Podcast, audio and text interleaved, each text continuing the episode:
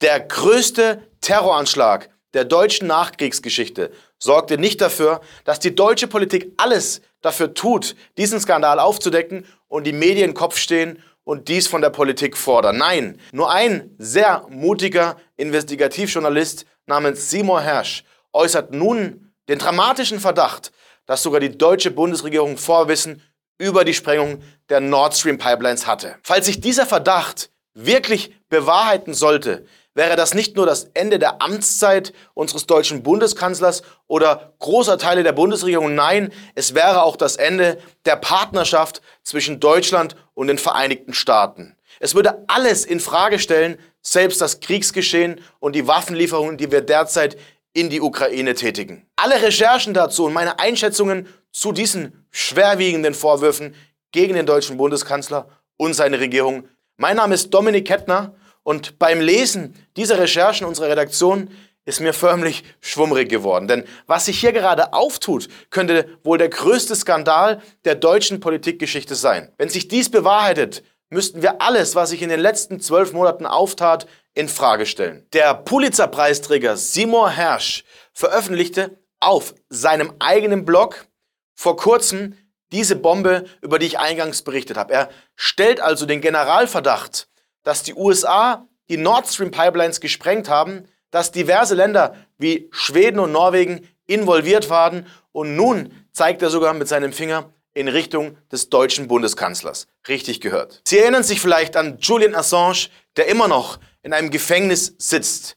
Ein ähnlich großes Risiko, wenn nicht sogar ein größeres Risiko, denn dies könnte das gesamte weltpolitische Geschehen verändern, trägt nun Seymour Hersh. Denn seine Quellen, die er weiterhin anonym hält und nicht veröffentlicht, würden ein enormes Risiko eingehen, ein Risiko, das er nun allein auf seinen Schultern trägt. In meinen Augen ein sehr mutiger Mann. Hersch hatte den Artikel zur Nord Stream-Sprengung und dem Vorwurf, dass die Vereinigten Staaten dahinter stecken sollen, nur auf seinem Blog veröffentlicht, weil kein Mainstream-Medium den Mut und das Rückgrat besaß, sich dieser These anzustellen. Der Bericht wurde vollständig von den Mainstream-Medien ignoriert und das, obwohl Seymour Hersh bereits in der Vergangenheit schwerwiegende Skandale aufdeckte, wie den Watergate-Skandal. Sie erinnern sich vielleicht an die Quälereien im Irakkrieg der amerikanischen Soldaten gegenüber der irakischen Bevölkerung. Waterboarding und weitere Begriffe sind hier nur ein Stichwort. Besonders beträchtlich, dass die Mainstream-Medien diesen Skandal nicht aufgegriffen haben,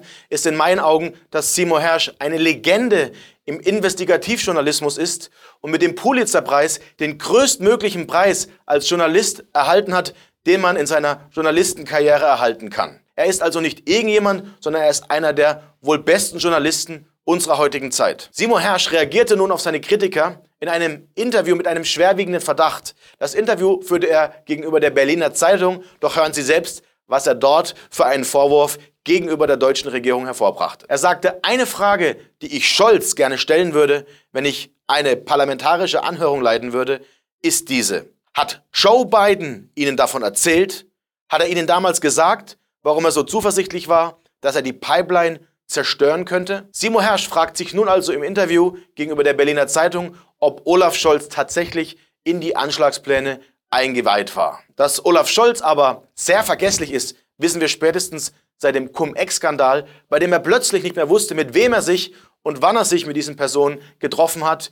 Hier das Video dazu, wo ich diesen Skandal enthülle. Doch was Simon Hersch konkret meinte bei dem Verdacht, den er nun Olaf Scholz gegenüberstellt, ist das Verhalten seitens Olaf Scholz, dem deutschen Bundeskanzler, gegenüber dem amerikanischen Präsidenten Joe Biden bei dem gemeinsamen Treffen im Jahr 2022 am 7. Februar. Dort äußerte nämlich der amerikanische Präsident ernsthaft, sollte es zu einem russischen Einmarsch kommen, würde Nord Stream 2 durch die USA ein Ende gesetzt. Schauen Sie aber selbst, was er konkret sagte und überzeugen Sie sich davon. Wenn Russland eindringt in die Ukraine, wenn also Panzer und Soldaten die ukrainische Grenze überschreiten, einmal mehr, dann wird es kein Nord Stream 2 Projekt mehr geben. Dann ist Schluss damit. How will you, how will you do that? Wie machen Sie das denn? Exactly. Genau. Since the project and control of the project is within Germany's control. Die Kontrolle darüber liegt aber Deutschland. Ich darf Ihnen versprechen, dass wir dazu in der Lage sein werden. Schönen Dank für Ihre Frage. Ich äh, will sehr klar sagen, wir haben uns intensiv vorbereitet darauf, dass wir die notwendigen Sanktionen konkret ergreifen können, falls es zu einer militärischen Aggression gegen die Ukraine kommt. Und das ist ja notwendig, dass wir das tun, damit auch von Seiten Russlands klar verstanden wird, dass es harte, weitreichende Maßnahmen geben wird. Es gehört dazu, dass wir nicht alle auf den Tisch legen, weil es notwendig ist, dass auch von Seiten Russlands verstanden wird, da könnte noch viel mehr passieren, als sie sich vielleicht selber ausrechnen. Aber es ist gleichzeitig klar, dass wir gut vorbereitet sind. Es werden weitreichende Maßnahmen sein. Wir werden sie gemeinsam mit unseren Alliierten ergreifen, gemeinsam auch mit den USA. Und wir werden diese Schritte auch alle notwendigen Schritte ergreifen. Und Sie können sicher sein, es wird äh, auch keine Maßnahmen geben, bei denen wir unterschiedlich agieren, sondern wir werden da einheitlich und zusammen auftreten. And possibly this is a good idea to say to our American Vielleicht friends. kann ich da unseren amerikanischen Freunden auch sagen, wir werden einig sein, wir werden gemeinsam handeln und alle erforderlichen Schritte ergreifen, und zwar wir alle gemeinsam. Können Sie sich heute denn verpflichten, Nord Stream 2 sterben zu lassen? Sie haben das nicht ausdrücklich erwähnt. Ich habe schon gesagt, dass wir zusammen handeln. Wir sind uns einig. Wir werden nicht unterschiedliche Schritte ergreifen, sondern die gleichen Schritte. Das wird sehr hart sein für Russland, das soll man dort wissen. Diese Aussage geschah ernsthaft in Anwesenheit des deutschen Bundeskanzlers. Dass hier keine Widerrede kam, zeigt schon, wie unterwürfig die deutsche Regierung gegenüber den Vereinigten Staaten handelt. Olaf Scholz stand wie ein begossener Pudel oder besser gesagt wie ein kleiner Schuljunge neben dem großen Joe Biden und traute sich nicht, hierzu Stellung zu nehmen. Es gab keinerlei Widerspruch gegenüber diese Anmaßungen seitens Joe Bidens, die Pipelines, die die deutsche Energieversorgung und die europäische Energieversorgung sichern, zu sprengen. Allein das muss man sich einmal in Ruhe auf der Zunge zergehen lassen. Und allein das hätte ich von den Mainstream-Medien als mindesten Diskussionspunkt erwartet. Selbst auf die Nachfrage gegenüber Olaf Scholz sah er es nicht als notwendig an, sich dazu zu äußern. Er hätte als deutscher Bundeskanzler zumindest sagen sollen, dass er Kanzler eines souveränen Landes ist, dass es nicht möglich ist, die Pipelines zu sprengen, die unser aller Energieversorgung sichern und dass er diese Probleme selbst mit Russland löst. Doch was passierte war, dass er schwieg und eventuell den schweren Vorwürfen von Seymour Hersh damit erst das Futter gab. Was zudem verdächtig ist, ist, dass fünf Monate nach dieser Sprengung der Pipelines auf deutscher Seite immer noch keine ernstzunehmenden Beweise hervorgetragen wurden, wer sich hinter der Sprengung in Wirklichkeit verbirgt. Die Bundesregierung möchte immer noch keine Infos zur Sprengung der Pipelines herausgeben oder wie Robert Habeck sagen würde, es seien höchst vertrauliche Geheimdienstinformation sehen Sie aber selbst. Mich fragen sehr viele Leute. Wir, also wir sehen also keinerlei, zumindest äh, sehbare Aktionen, äh, um diesen Staatsterror, sag ich mal, diesen Terrorakt aufzuklären. Ist es jetzt so, dass Sie keine neuen Informationen haben und Sie, Sie uns einfach nicht sagen, oder?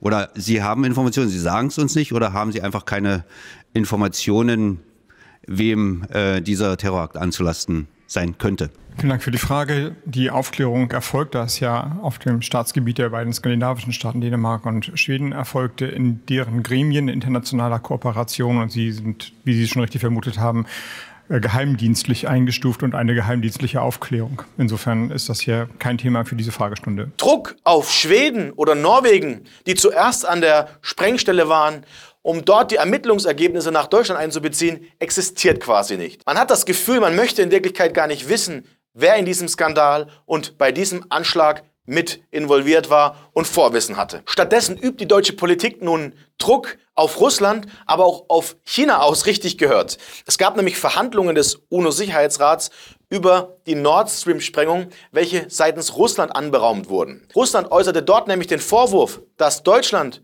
Schweden und Norwegen die Ermittlungsergebnisse nicht zur Verfügung stellen würden. Also das, was ich genauso kritisiere. Deutschland, Schweden und Norwegen widersprachen Russland allerdings ohne jegliche Argumente und China forderte sogar eine UNO-Untersuchung dieses Anschlags. Der US-Ökonom Jeffrey Sachs hielt dann auch eine Rede vor diesem UNO-Sicherheitsrat und machte dort aufmerksam auf das verdächtige Verhalten der westlichen Länder. Konkret sagte er dazu, Berichten zufolge haben drei Länder Ermittlungen zum Nord Stream-Terroranschlag durchgeführt.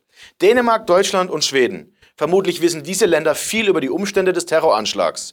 Vor allem Schweden hat der Welt vielleicht doch am meisten über den Tatort zu berichten, den seine Taucher untersucht haben. Doch anstatt diese Informationen weltweit zu teilen, hat Schweden die Ergebnisse seiner Ermittlungen vor dem Rest der Welt geheim gehalten. Im Interesse des Weltfriedens sollte der UNO-Sicherheitsrat diese Länder auffordern, die Ergebnisse ihrer Untersuchungen unverzüglich dem UNO-Sicherheitsrat zu übermitteln. Und nun meine Forderung, warum spricht sich Deutschland nicht für eine unabhängige Ermittlung durch den UNO-Sicherheitsrat aus? Ich halte also das Vorwissen von Olaf Scholz zumindest nicht für absolut unwahrscheinlich. Das ist allerdings meine persönliche Meinung. Wenn sich Olaf Scholz wie ein Untertan des großen Joe Bidens verhält und es nicht hinbekommt, auf der Bühne Deutschland in Schutz zu nehmen, seine Aufgabe als deutscher Bundeskanzler. Und wir wissen, dass unsere Politiker zu allem in der Lage sind, sollten wir zumindest den mutigen Investigativjournalisten unserer heutigen Zeit den Platz geben, diese Äußerungen zu diskutieren und das auch auf großer medialer Bühne.